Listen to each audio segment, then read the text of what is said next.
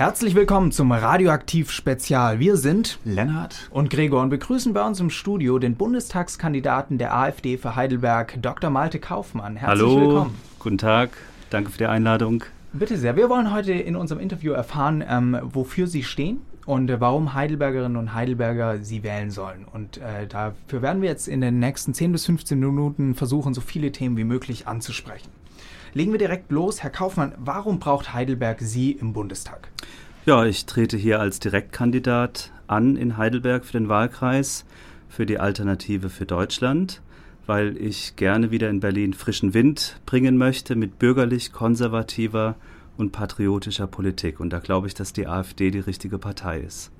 Und äh, was sind denn Themen, die da dahinter stecken? Also gibt es konkrete Projekte, die Sie als erstes anpacken möchten? Ja, also ich habe mir verschiedene Mottos überlegt für meinen Wahlkampf. Und da ist ganz vorne dran, äh, dass wir mehr Demokratie fordern nach Schweizer Vorbild. Das ist auch in unserem Wahlprogramm an Nummer eins. Äh, des Weiteren Bürger schützen und Ehen und Familien stärken. Das sind so meine drei Wahlsprüche. Mhm. Sie sind als ehemaliges CDU-Mitglied jetzt Kandidat der AfD. Sie sind vor nicht allzu langer Zeit, von noch nicht mal einem Jahr ausgetreten aus der CDU. Warum?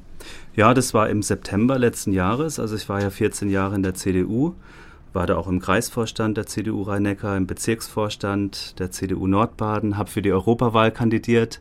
Und ich habe einfach gesehen im Laufe der Zeit, dass sich die CDU immer weiter nach links entwickelt hat.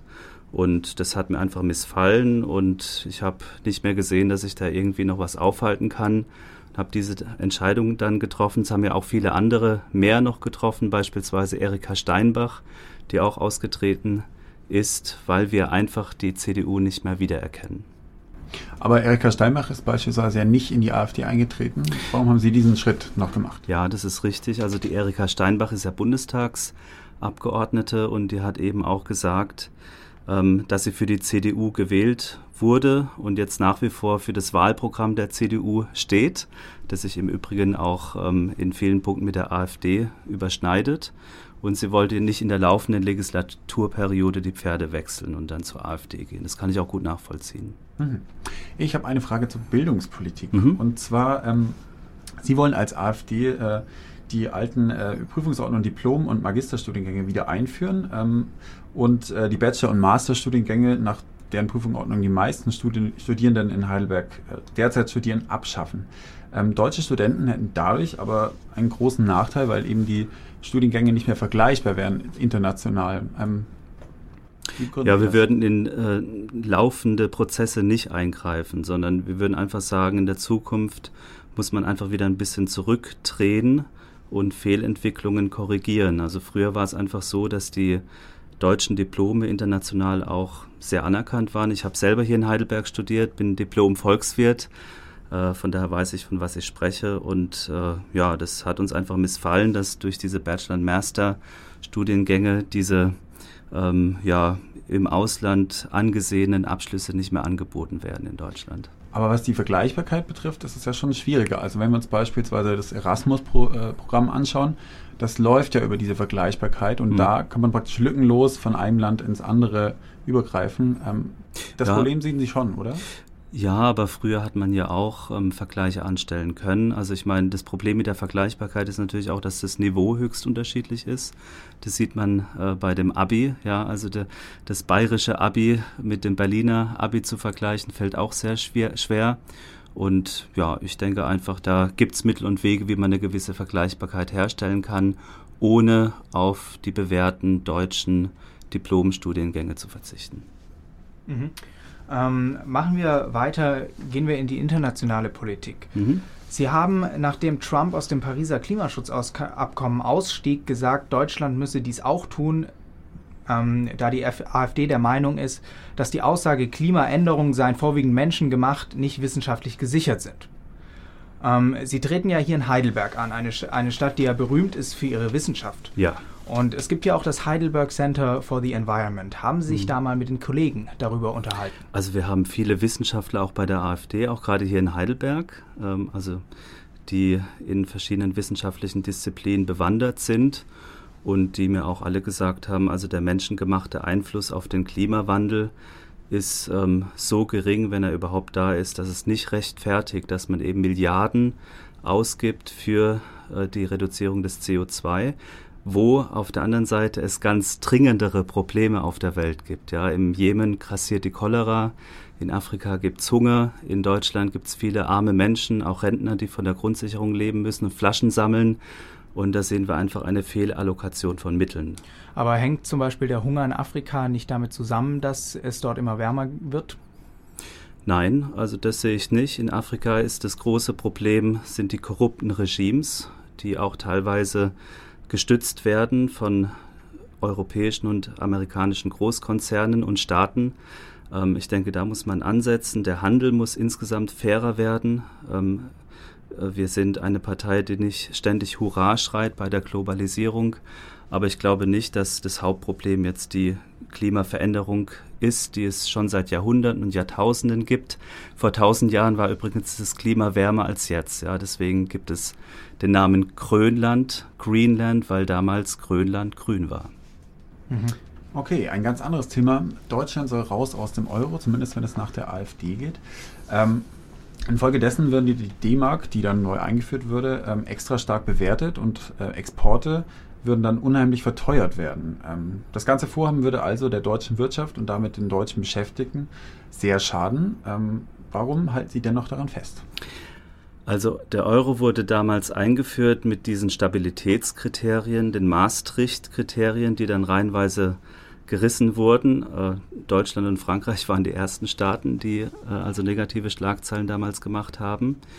Und ich habe einfach den Eindruck, dass diese Mechanismen nicht funktionieren. Die äh, Volkswirtschaften sind zu unterschiedlich und der Euro, der reißt im Moment auch Europa auseinander. Es ist so geworden, dass wir einen Rettungsschirm nach dem anderen auflegen mussten für Griechenland und da Deutschland auch große Verbindlichkeiten eingegangen ist. Also es sind mindestens 200 Milliarden Euro, die da im Feuer stehen, falls äh, die äh, Schulden nicht zurückgezahlt werden.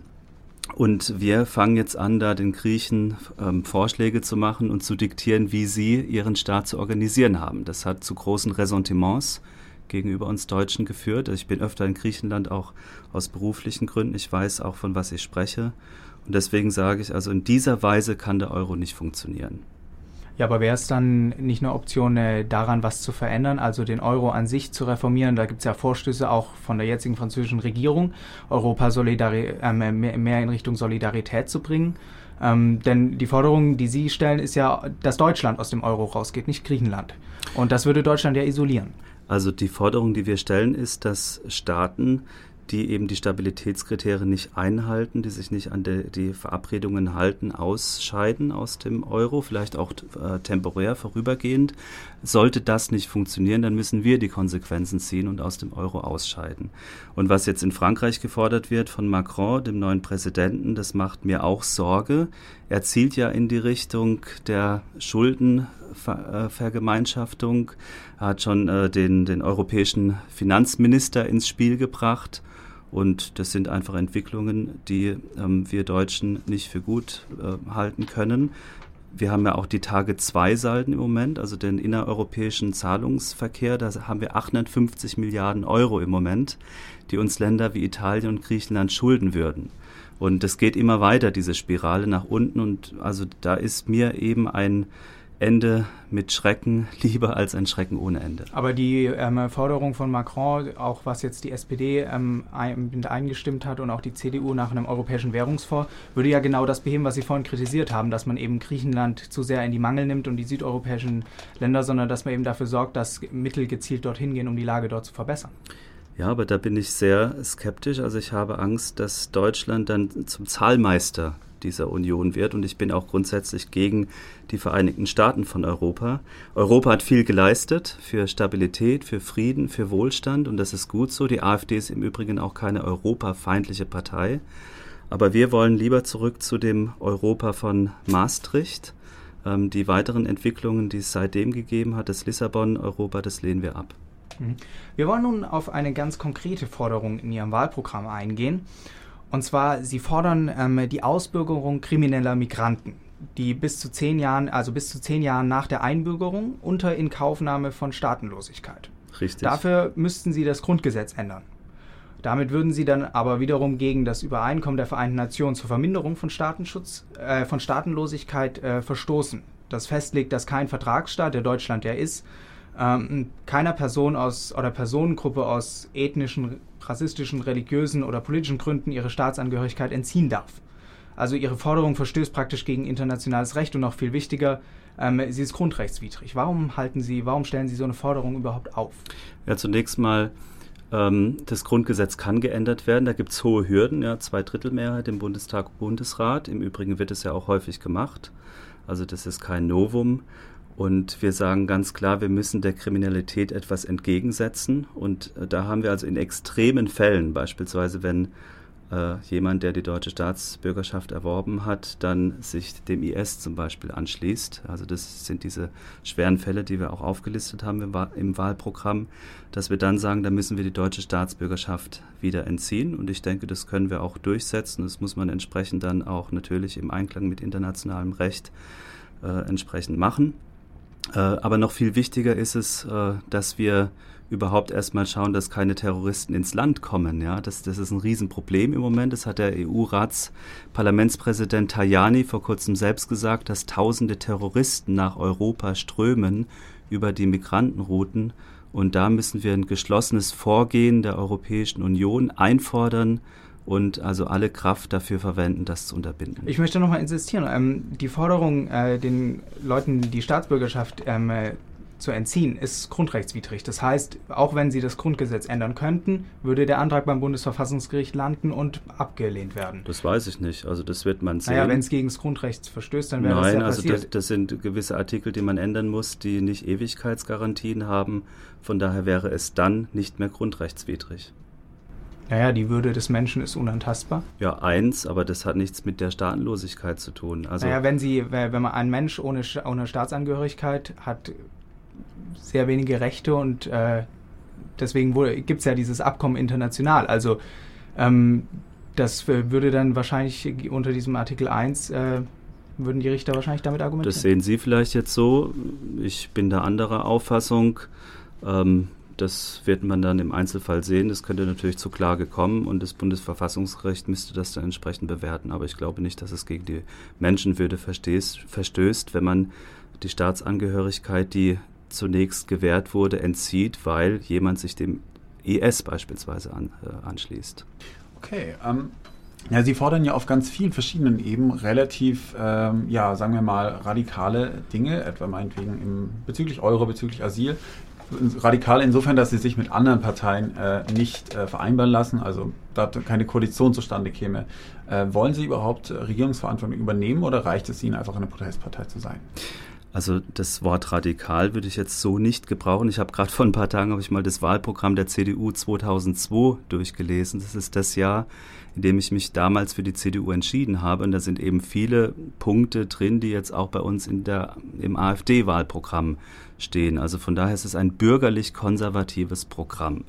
Und was Koalitionen anbetrifft, also ehrlich gesagt, ich bin in der Politik, um letztendlich auch Verantwortung zu übernehmen. Und klar, natürlich, ähm, es gibt gewisse Dinge, die uns ganz wichtig sind, äh, die sind dann unabdingbar für eventuelle Koalitionen. Aber im Moment ist es ohnehin eine äh, Frage, die rein hypothetischer Natur ist, weil auch die anderen Parteien im Moment gerade gesagt haben, dass sie nicht mit der AfD koalieren wollen. Aber wir wollen jetzt erstmal in den Bundestag mit einer starken Stimme.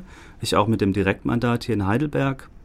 Und dann werden wir sehen, was in der übernächsten Legislaturperiode möglich ist. Herr Kaufmann, vielen Dank für das Interview. Hat uns sehr gefreut. Ja, danke. Ähm, Sie ja. haben nun einen Liedwunsch frei.